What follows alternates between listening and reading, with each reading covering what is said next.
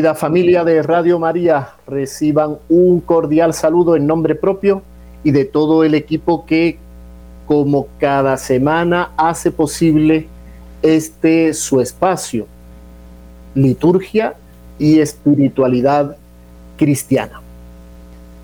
El día de hoy, 17 de agosto, jueves, vamos a dar continuidad a la temática que desde el programa anterior venimos abordando y es, eh, es el tema de la em, historia de la misa. Voy a hacer aquí, me dan ustedes un segundito y para aquellos que nos siguen en, en red, ya sea por Facebook, ya por YouTube, Aquí eh, dejo ver unas, eh, unas diapositivas que ilustran pues lo que venimos, eh, lo que venimos conversando. ¿no? Bien, en relación a algunas de las preguntas que surgieron en, en los espacios anteriores, había una en la que se me preguntaba si un sacramento una vez iniciado puede interrumpirse. No, un sacramento una vez iniciado no puede interrumpirse, ya que es una acción y como tal tiene un inicio y tiene un fin con sus efectos y los frutos que se derivan de él en aquel que eh, lo recibe, recibe el sacramento o asiste a la celebración del mismo. Ahora bien, puede darse, eso sí, que en el transcurso de la celebración ocurra un imprevisto. Por ejemplo, en el transcurso de la celebración de la Santa Misa, el sacerdote se puede enfermar eh, o hay algún otro tipo de evento. Eh, bueno, pues el sacramento queda interrumpido. ¿Y qué quiere decir interrumpido? Que se le da continuidad, se ha de dar continuidad desde ese punto en el que se eh, interrumpió. Es decir, un tercero, otro sacerdote, viene y da continuidad a la celebración del sacramento hasta su eh, conclusión. Eh, otra de las preguntas que, que nos dirigían era acerca del tema de las reformas, ¿no? Pues bien, como decíamos al inicio, eh, siempre han habido reformas eh, a nivel litúrgico. Dichas reformas, como habíamos hablado, eh, afectan o portan sobre el nivel secundario de ritualidad, jamás sobre el nivel esencial o primero de la ritualidad, que es aquello que nuestro Señor quiso y hacer, y no solo quiso hacer, sino que lo dejó determinado y definido, tal cual se debe hacer. Sobre ese tronco común, ¿sí? Eh, no hay negociable alguno. Sobre el nivel segundo o nivel secundario de ritualidad, siempre han habido a lo largo de, la historia eh, ciertas reformas, ¿no? reformas que han sido generalmente eh, para el enriquecimiento de la liturgia y reformas que no se pueden llevar a cabo de cualquier manera ni de manera tampoco arbitraria, ¿cierto? Sino siempre a la luz de la tradición, teniendo en cuenta igualmente que aquellas palabras o aquellos gestos que se implementan deben de ser adecuados. Y cuando decimos adecuados, eh, nos referimos a que dichas palabras y dichos gestos deben de significar y expresar con claridad de la mejor manera posible aquello a lo que hace referencia, aquello que significan, y no solo que significan, sino que llevan a la realidad. Eh, hay reformas más afortunadas y menos afortunadas. ¿sí? Eh, pero ya eso es harina de otro costal. Como decimos, en este espacio no venimos a generar, eh, eh, digamos, confrontaciones ni a decir esto sí, esto no, esto no, sino simplemente a hacer una exposición, a dar elementos eh, desde lo litúrgico, desde lo espiritual, desde lo histórico, etcétera, que nos lleven a la reflexión y al acercamiento de la vida litúrgica de la iglesia con una mirada muy objetiva, serena, pero muy objetiva, ¿sí? Ya que partir eh, tanto a derechas como a izquierdas eh, no, no nos conduce a, lugar alguno. ¿sí?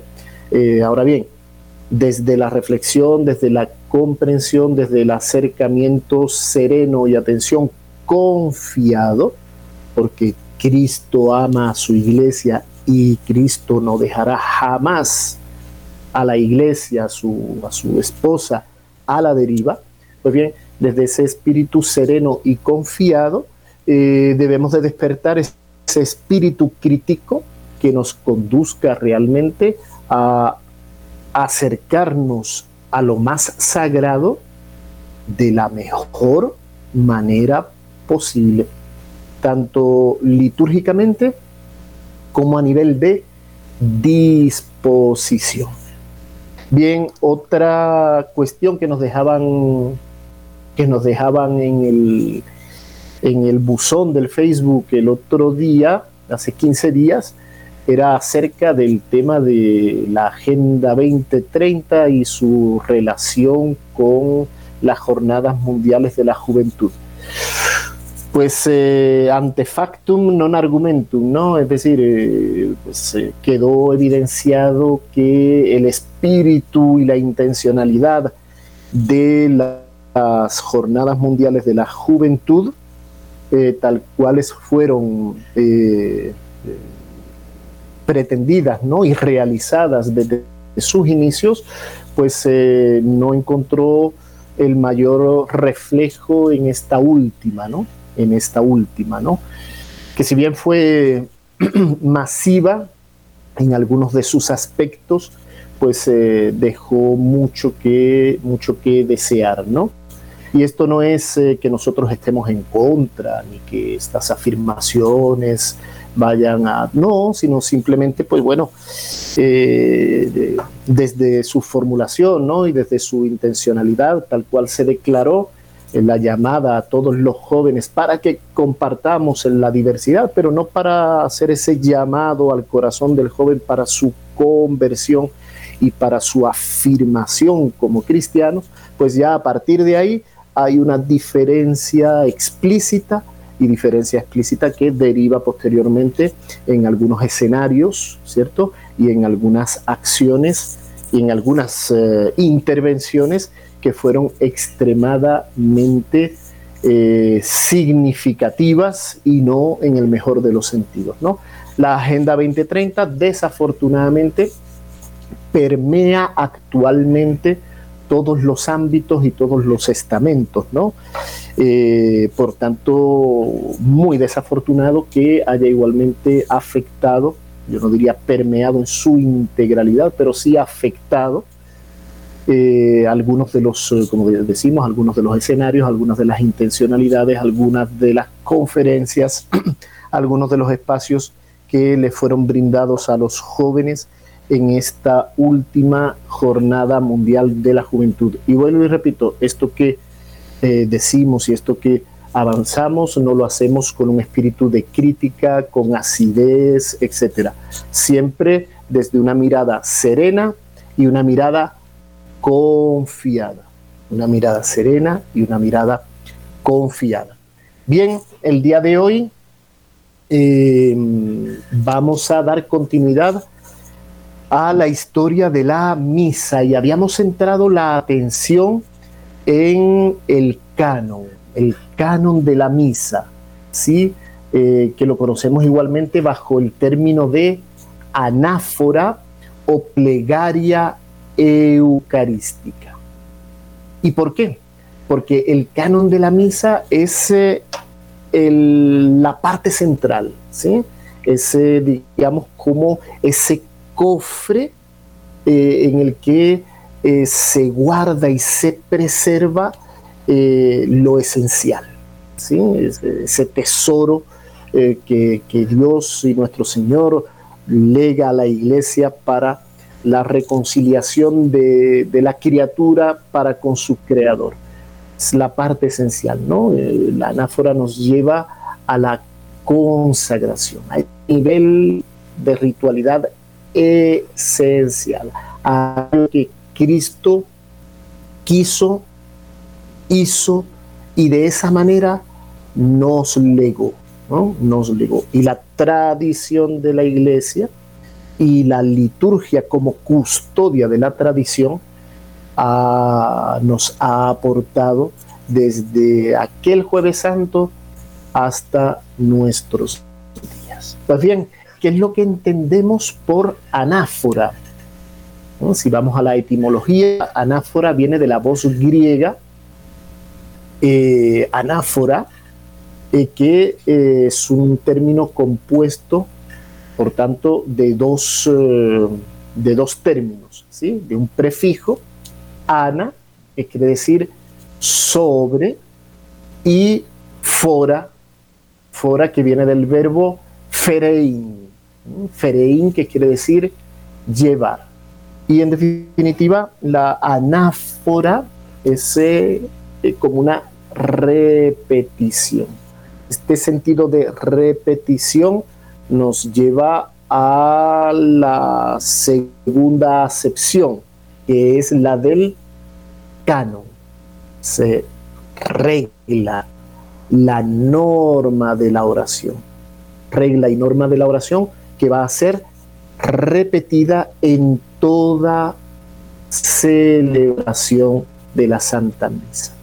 De ahí ese término de eh, repetición, de anáfora.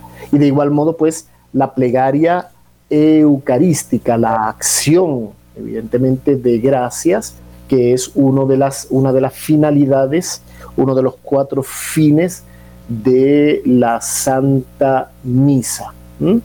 Bien, a partir de estas etimologías, eh, vamos a ir y vamos a recordar eh, las fuentes, ¿no? Las fuentes que en un primer momento decíamos eh, eran de las fuentes a partir de las cuales, ¿cierto? Eh, vamos eh, siguiendo la conformación del canon de la misa, ¿sí? Pues bien, en un primer momento el canon de la misa y en los primeros, los primeros años, al menos en el primer siglo del cristianismo, primer segundo siglo del cristianismo, eh, se llevaba a cabo de manera oral, ¿sí? con un discurso elegante, era reservado evidentemente a la cabeza de la comunidad eclesial, es decir, del obispo, eh, y eh, este debía de tener la capacidad de orar y orar, digamos, con mesura, con elegancia, con profundidad. Eso en un primer momento. Posteriormente vamos a ver que esas eh, oraciones, ¿cierto? Eh, se van a ir definiendo y compilando. Pues bien, tenemos los primeros testimonios literarios, es decir, escritos ya en los hechos de los apóstoles, ¿cierto?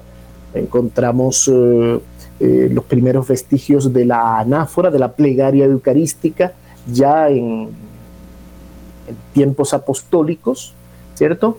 Eh, y estos textos datan del año 80, 90 después de Cristo, es decir, en el siglo I. Vamos a encontrar igualmente vestigios del mismo en, los, un texto de, atribuido a Plinio el Joven. Estamos ya en el eh, año 112.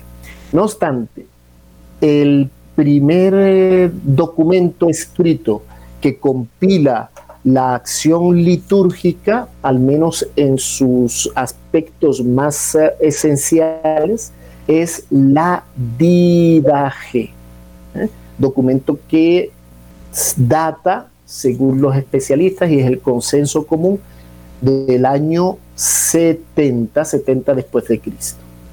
Y sí, señor, aquí ya encontramos dos textos, ya nos vamos al siglo segundo y al siglo tercero, que van a ser ya de especial relevancia. En particular, el segundo de los textos, ¿eh? que es la anáfora de San Hipólito. Encontramos igualmente un primer documento escrito en relación al canon, a la, anáfora, a la plegaria eucarística, que, que lo encontramos en la primera apología de San Justino. Estamos hablando del año 150-155 después de Cristo. Pero, digamos, eh, aquel que eh, fundamenta, por decirlo de alguna manera, eh, con mayor claridad, ¿sí? ya la redacción, una primera redacción, la más completa que se encuentra, eh, en relación a la anáfora es eh, el texto que San Hipólito nos libra en su tradición apostólica. Posteriormente vamos a encontrar ya eh, fragmentos de lo que se llama la literatura eucológica, la literatura eucológica, es decir, ya compendios de oraciones definidas por tiempos y por tiempos litúrgicos, ¿no? Y de igual modo, eh, ya ritos y modos de hacer igualmente definidos y concretos. Uno de los textos fundamentales es la plegaria eucarística de San Hipólito y luego se encuentran dos anáforas, dos anáforas eh, provenientes del oriente, que son conocidas como la anáfora siriaca y la anáfora maronita. Sabemos que en el oriente hay una diversidad amplia de usos litúrgicos y de familias litúrgicas, ¿no? Por tanto, tenemos el rito maronita, el rito malabar, el rito siro-malabar, el rito copto, etcétera, ¿eh? que, van a mm, expresar de maneras diversas aquello que Cristo eh, hizo y realizó. Es decir, ese tronco común, ese nivel esencial de ritualidad va a ser común porque es aquello que Cristo hizo y lo hizo tal cual Él quiso hacerlo. Porque atención, la liturgia entra dentro del dominio del derecho de Dios. Es el derecho de Dios, no es el derecho del hombre. Es el derecho de Dios. Este aspecto, como lo decíamos en programas anteriores, eh, hay que tenerlos muy en cuenta. ¿Por qué? Porque nos creemos a veces nosotros como dueños y señores de aquello que en definitiva no, no es obra humana, sino que es obra de Dios. Es obra y actuar de Dios. Entonces ahí debemos de sabernos mesurar. Y eh, ya a partir del siglo IV vamos a encontrar ya textos mucho más eh, sistematizados, que es lo que conocemos como los libelli, los libelli misarum. Ya son, eh, volvemos y repetimos, ¿no? oraciones para los tiempos litúrgicos ya definidas, acciones muy concretas, es decir, ya son compendios, pequeños compendios, digámoslo así, de las diferentes acciones litúrgicas. Nosotros delimitamos la temática, en este caso, a la celebración de la misa y en la celebración de la misa a la plegaria eucarística, al canon o anáfora. ¿Por qué? Porque es la parte central. Vamos a encontrar posteriormente los denominados liber sacramentorum o sacramentarios. Y en este caso, dos sacramentarios de gran importancia en lo que se refiere al, eh, al canon de la misa, ¿cierto? Eh, estos son el denominado sacramentario de Lyon y al conocido como sacramentario de Verona. Sacramentario de Verona, que es donde vamos a encontrar en un primer momento eh, el término canon, canon de la misa como norma de la misa, y lo vamos a encontrar ya de manera eh, muy definida y eh, estamos hablando de una manera tan definida que eh, es en, en, el todo y en el detalle el mismo canon que vamos a encontrar en el misal denominado tridentino. Pues bien, antes de entrar ya a, a, la cuestión propia del canon, vamos a una primera pausa musical y vamos a escuchar el Salve Regina, una de las cuatro antífonas eh, marianas que la liturgia recoge y que es cantada en el oficio de completas, en el tiempo litúrgico que eh, actualmente se denomina tiempo ordinario y que eh, en otro tiempo no muy lejano, ¿cierto? Es el tiempo eh, de Pentecostés, el tiempo de Pentecostés. Vamos a escuchar el Salve Regina y volvemos enseguida.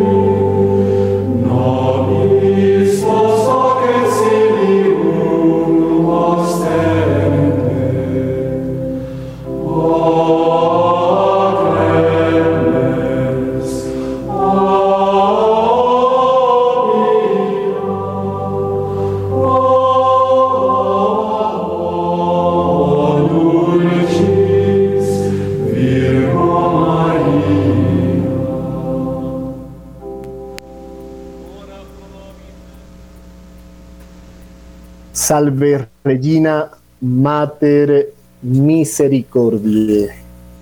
Te saludamos, oh Reina Madre de Misericordia. Es canto profundo que, que sobreeleva el alma en acción de gracias, ¿no? A la Madre de Dios, a la Theotokos. Hago aquí un breve inciso y cuento una pequeña anécdota, pues para que eh, nos acostumbremos poquito a poco, ¿no? A tratar las cosas eh, santas y sagradas, pues tal cual se deben, ¿no? En Colombia hay una expresión, ¿no? Muy, es, muy querida y es muy familiar, ¿no? Eh, cuando nos dirigimos a, a la Madre de Dios, a la Santísima Virgen María, hablamos de Mamita María, Papito Dios, ¿no? Hay otros que ya son un poco más burdos y vulgares que se refieren a nuestro Señor como chucho, ¿no? Y hay otros que incluso hablan de el man está vivo, ¿no? Y ciertamente vivo estaba el man. Eh, pero eh, ahí tenemos que ir con, fineza, ¿no? Y me encontraba en, algún lugar en Bogotá, en ámbito universitario, y conocí a un, a un profesor de patrología que era y que es, es ortodoxo. Y bueno, entablamos conversación mientras nos tomábamos un café y bueno, y me dice, pues padre, yo aquí estoy un poco sorprendido, incluso un poco escandalizado. Le dije, ¿por qué? Y dice, porque por el cómo eh, los católicos, los cristianos, se dirigen a la Madre de Dios. Y le dije, ¿cómo así? Dice, sí, mamita María, mamita María. No, mamita María no. Es la Madre de Dios, la Theotokos la madre de Dios. Oigan, pues créanme que a mí eso me, dejó, a día de hoy todavía me, me, interpeló, ¿no? Y me interpeló fuertemente. Y es cierto, es cierto, debemos dirigirnos eh, a, lo más sagrado, ¿no? Y la madre de Dios es, eh, la Santísima Virgen María es, lo más sagrado, ¿no? Es lo más sagrado. Debemos dirigirnos, por tanto, con mayor reverencia, con mayor delicadeza. No es mamita María, es la Madre de Dios, la Santísima Virgen María. Y así lo expresa en estas bellísimas antífonas recogidas en el ámbito litúrgico, ¿cierto?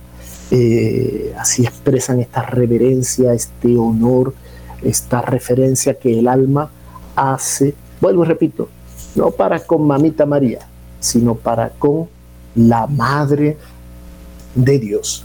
Bien, vamos a continuar, por tanto, con eh, la temática que venimos eh, abordando.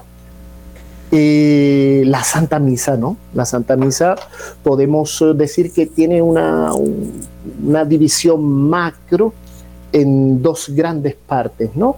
Encontramos la misa de los catecúmenos y ya sabemos nosotros a qué se hace referencia cuando hablamos de catecúmenos y qué ocurría con los catecúmenos eh, hace en los primeros eh, años de los, los, primeros siglos del cristianismo, que cuando asistían a la celebración de la Santa Misa, eh, simplemente estaban en la primera parte, en la parte, digamos, catequética.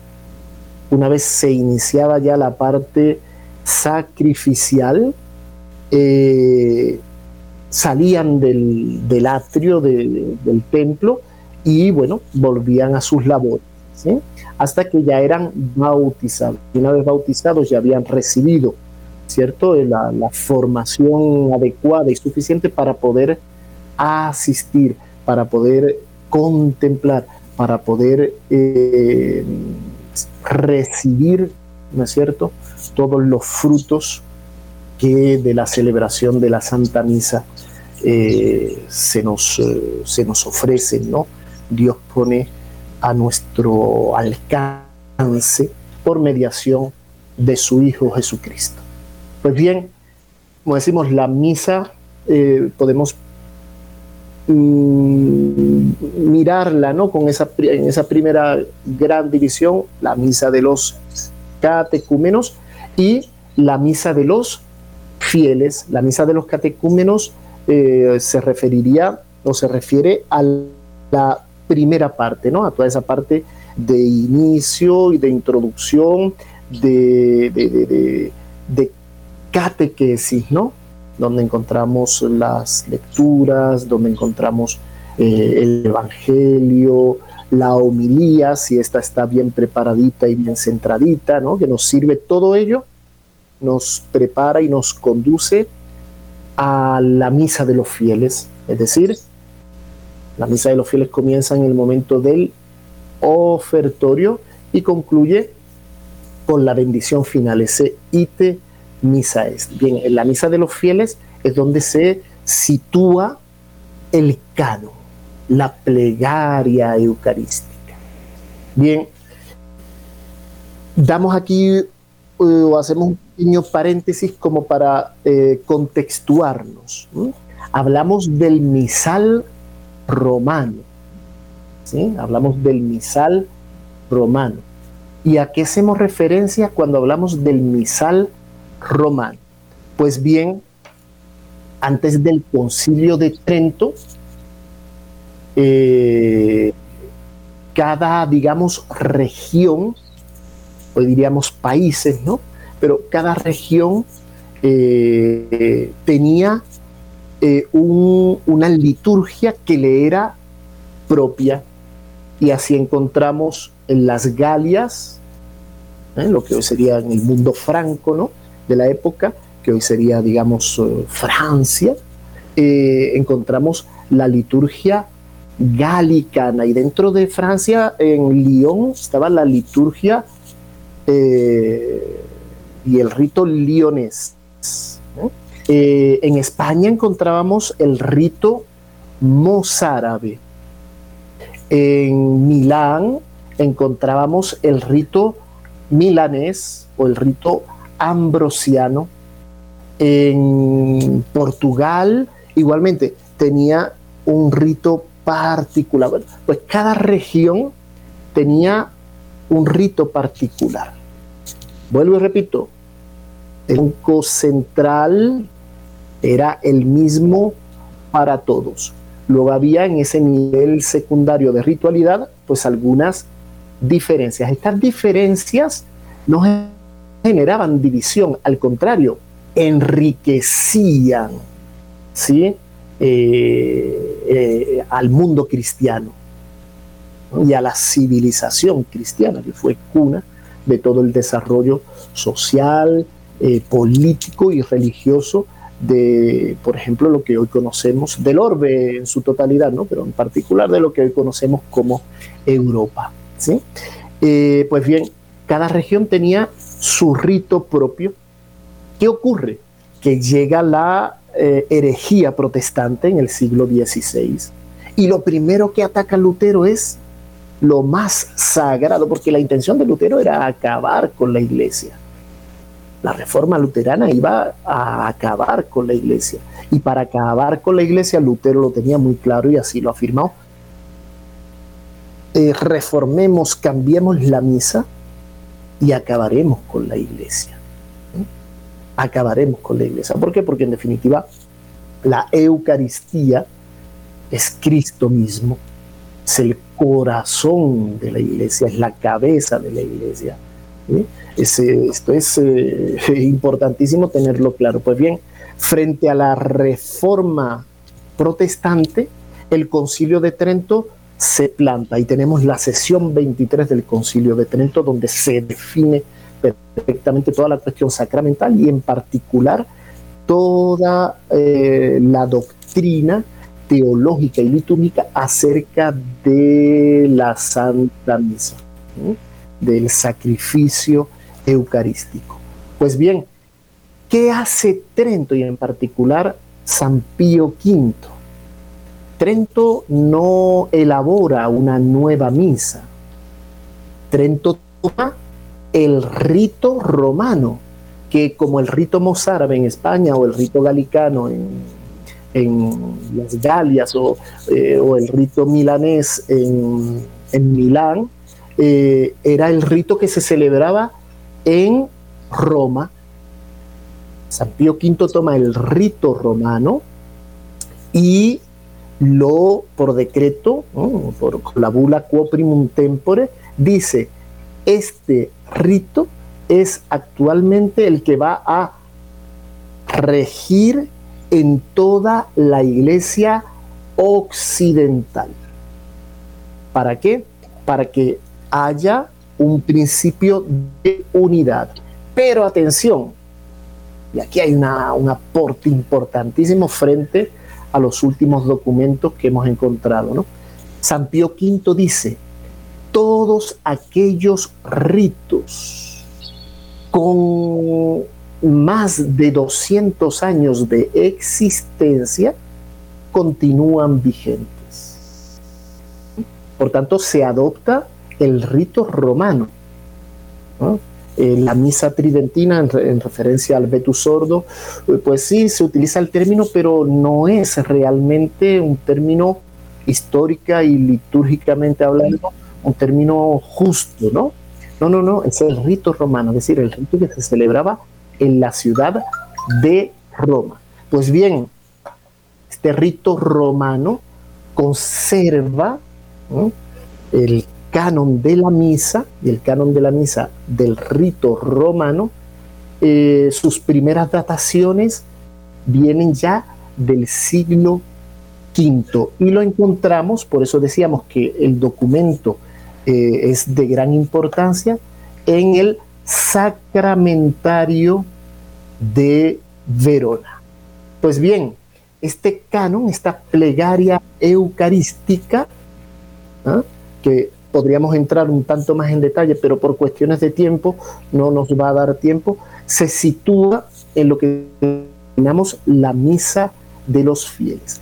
Y en el vetus sordo, en el misal romano previo a la reforma del Vaticano II, ese canon estaba compuesto por, y está compuesto, perdón, pues está ahí presente y aún a día de hoy se celebra, bendito Dios y gracias a Dios que, que así se celebra. Este canon de la misa está compuesto por 14 oraciones. Está precedido por el ofertorio y por el prefacio, que es el anuncio y la entonación y la recitación del Santus. Una vez concluye el Santus, se inicia con la oración eh, denominada Te Igitur.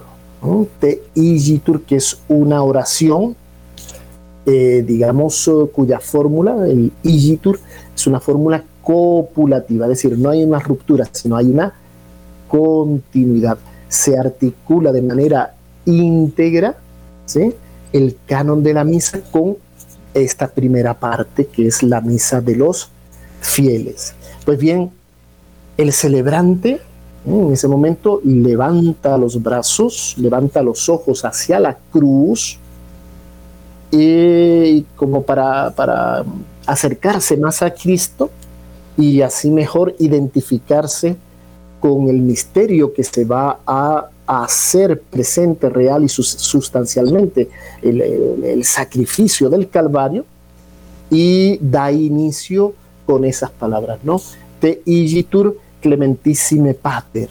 ¿eh? Te pedimos eh, pues y humildemente, oh Padre clementísimo, por nuestro Señor Jesucristo, que recibas y bendigas estos dones. Bien, es la primera oración de lo que es el canon de la misa. Volvemos y repetimos, canon de la misa que se encuentra ya definido en el sacramentario de Verona, es decir, que data ya en su definición total, completa, del siglo V.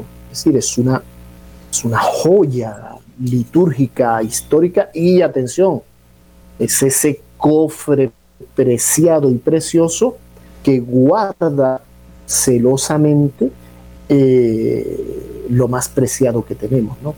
el santo sacrificio de Cristo en cruz. Por tanto, bien, el canon de la misa continúa con el memento de los vivos, es decir, el celebrante reza eh, las primeras palabras de la siguiente oración, es decir, el memento domine famulorum, famularum, quetuarum, es decir, por aquellas personas ¿no? vivas, y después eh, nos encomendamos a algunas personas en particular. Es el memento de los vivos, para luego orar por todos los fieles, por todos los fieles. Hay una tercera oración del canon de la misa que es la conmemoración de los santos, que lo conocemos como el comunicantes, el comunicantes, comunicantes et memoriam venerantes. El celebrante invoca ahora la intercesión de la Santísima Virgen María y de los santos, atención, de la iglesia triunfante, de la iglesia triunfante. Esta oración dentro del canon es una oración variable y varía según el tiempo litúrgico, es decir, que habrá un comunicantes para la Navidad, para la Epifanía, para la vigilia de la Pascua, para la Pascua, para la eh, fiesta de la Ascensión, etcétera, para el tiempo de Pentecostés, etcétera. Es dentro del cano, es una de las oraciones, eh, digamos, eh, variables.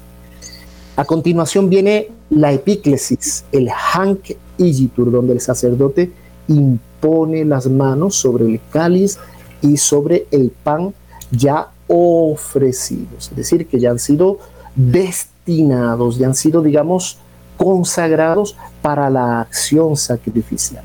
Y ahí hay una connotación importante eh, que viene dada desde el ofertorio. Ofertorio que después de la reforma del Vaticano II, eh, pues desaparece completamente. ¿no? El ofertorio que tenemos actualmente es más similar a una plegaria judaica ¿eh? Eh, que realmente al, a lo que eh, hemos recibido de la tradición, desde los apóstoles hasta nuestros días, a nivel litúrgico, a nivel teológico, etc. Pues bien, viene aquí el hankiyitur, la imposición de las manos, hankiyitur, oblacionem servitutis nostri. Te suplicamos, Señor, recibas propicio esta ofrenda de nuestra humildad, que es también la de toda tu familia. ¿Mm? Y ahí sí ya pasamos a la consagración. Consagración del pan y consagración del vino, que van a venir introducidas por dos pequeñas oraciones. Y aquí eh, se hace una pausa ¿eh? cuando el celebrante está llevando a cabo la acción litúrgica. Al llegar a este momento, incluso las rúbricas pasan de una letra pequeña a una letra grande para hacernos caer en cuenta de que lo que vamos a recitar ahora es, eh, la parte con mayor, de mayor importancia y se, y se recita eh, de, manera eh, profunda, ¿no? con claridad y clara intención de hacer lo que la iglesia ha hecho siempre y lo que Cristo hace, con clara conciencia de que somos instrumentos en manos de Dios, no somos nosotros, es Cristo mismo el que actúa. La liturgia es la acción de Cristo. Pues bien, la oración que introduce y precede a la consagración del pan es la que conocemos como Quipridie, el cual la víspera de su pasión tomó pan y eh, el similimodo, que es la oración que introduce eh, la recitación que, introduce la consagración del vino, del vino, ¿no? Y de igual modo, al terminar la cena, tomó también este precioso. Hoc est corpus meum, porque este es mi cuerpo, hic est en calix sanguinis mei, porque este es el cáliz de mi sangre. Las palabras de la consagración. Palabras de la consagración que volvemos y repetimos no, no, no son palabras de hombres, no es obra del hombre como, como pretenden los protestantes, ¿no? y así lo afirmó Lutero. Es eh, palabra de Dios mismo. Nosotros sacerdotes somos eh, causas, segundas causas, instrumentales. Una vez eh, la consagración eh, se ha llevado a efecto. Continuamos con la oración unde et memores, conocida también como anamnesis, memoria, recuerdo, ¿no? La víctima ya está inmolada sacramentalmente y el sacerdote la ofrece a Dios Padre recordando aquello que Cristo mismo pidió, unde et memores, por lo cual, oh Señor, acordándonos nosotros, tus siervos y tu pueblo santo, así de la dichosa pasión de tu mismo Hijo y nuestro Señor Jesucristo, como de su resurrección del sepulcro y de su gloriosa ascensión a los cielos, ofrecemos a tu majestad de entre tus dones y dádivas, atención, tus dones y dádivas, una hostia pura, una hostia santa, una hostia inmaculada, el pan santo de la vida eterna y el cáliz de la perpetua salvación. Qué belleza, qué belleza. Nada más que a nivel de estilo literario, ese es de una, de una belleza y de, una elegancia, de una sobriedad, de una precisión eh, impresionante. Terminada la oración del Unde de Memores y siempre en voz baja, porque es el momento central, donde el misterio se, se, hace real y concreto, ¿no? Pues bien, vamos con la oración supracue, supracue, en la que el sacerdote encomienda a Dios Padre el sacrificio eucarístico que está celebrando. Supraque y supliceste, humildemente te suplicamos. Aquí el sacerdote hace referencia a los sacrificios del Antiguo Testamento, que son figura de este sacrificio de Cristo. Aquellos sacrificios fueron aceptables a Dios, pero el sacrificio de Cristo es aquí y ahora el único, el único sacrificio redentor. El sacerdote besa el altar en el que celebra y suplica que la ofrenda de los la ofrenda cristiana llevada ante el trono de Dios vuelva de él cargada para los que la van a recibir en comunión de todas aquellas gracias y bendiciones divinas. Supracue, sobre las cuales ofrendas digna de mirar con ojos favorables y semblante apacible. Supracue propizio ad sereno vultu respicere digneris et accepta avere sicut accepta avere dignatus es munera pueritui iustiabel et sacrificium patriarche nostri Abrahe et quod tibi obtulit sumus sacerdos tuus Melquisedec sanctum sacrificium immaculatam hostia. Esto es una belleza, esto es realmente es, es, algo, es algo que sobreeleva el alma y es por eso que, como decíamos antes, los, uh, el rito no se puede poner de cualquier manera, no se puede, no, no, no, no, no.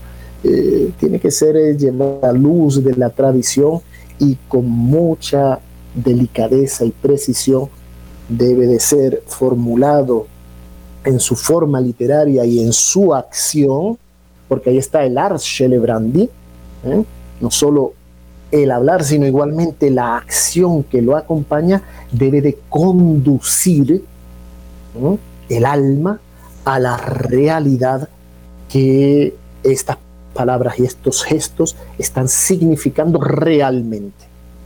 Después de la recomendación del sacrificio viene el memento de los difuntos. Las almas del purgatorio son aliviadas durante el sacrificio ofrecido a su intención, dice San Jerónimo. El sacerdote aquí extiende sus, extiende sus, eh, sus brazos y junta nuevamente las manos, mirando siempre al, al crucifijo y reza las palabras memento etiam domine, famulorum famularum quetuarum.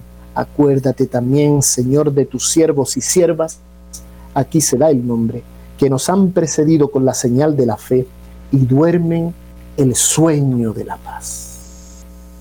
Terminado el memento de los de, de difuntos, vamos al nobis quoque peccatoribus, en el cual el sacerdote se golpea el pecho eh, y realiza una declaración rotunda y sincera de lo que es nuestra condición de pecadores. Eh, nos tenemos que reconocer como lo que somos delante de Cristo, que realiza el sacrificio de, la cruz para religarnos, religar a la criatura con su creador. Pues bien, se trazan tres veces la señal de la cruz sobre la hostia y el cáliz y el sacerdote prosigue diciendo, y es ahí donde llega el fin del canon, en la, doxología final, peripsum, et cum ipso, et in ipso, esti video patri omnipotenti, in unitate Spiritus Sancti, omnis honor et gloria. Por Él, con Él y en Él, a ti Dios Padre Omnipotente, en unión con el Espíritu Santo. A ti se dirige todo el honor y la gloria por los siglos de los siglos. Amén. Pues bien, terminado el canon, viene la oración dominical, el Padre nuestro, el Padre nuestro, porque nuestro Señor nos enseñó a orar. Y de esa manera aquello que pedimos a Dios, siempre que sea para nuestra salvación, nos será concedido, siempre que sea para su gloria, su mayor gloria y nuestra salvación. Nos disponemos a la comunión, la recepción de la comunión, eh, el momento de la pos comunión, es decir, en el que ya damos gracias, ¿no? Y, pedimos que los frutos de, en nosotros, ¿no? Por la eficacia del sacramento de la, Eucaristía, eh, sean fecundos y de aquí ya nos disponemos a la conclusión final con ese ítem en el que la iglesia nos envía a comunicar a todos de manera abierta y con alegría aquello que hemos recibido. El canon de la misa. El tiempo del día de hoy creo que se nos fue, se nos fue, se nos fue, creo no tenemos como que mucho más tiempo, tenemos tres minuticos. En estos tres minuticos damos eh, dos minuticos a nuestro amigo Camilo. Camilo, muy buenas buenos días todavía. ¿Cómo se encuentra?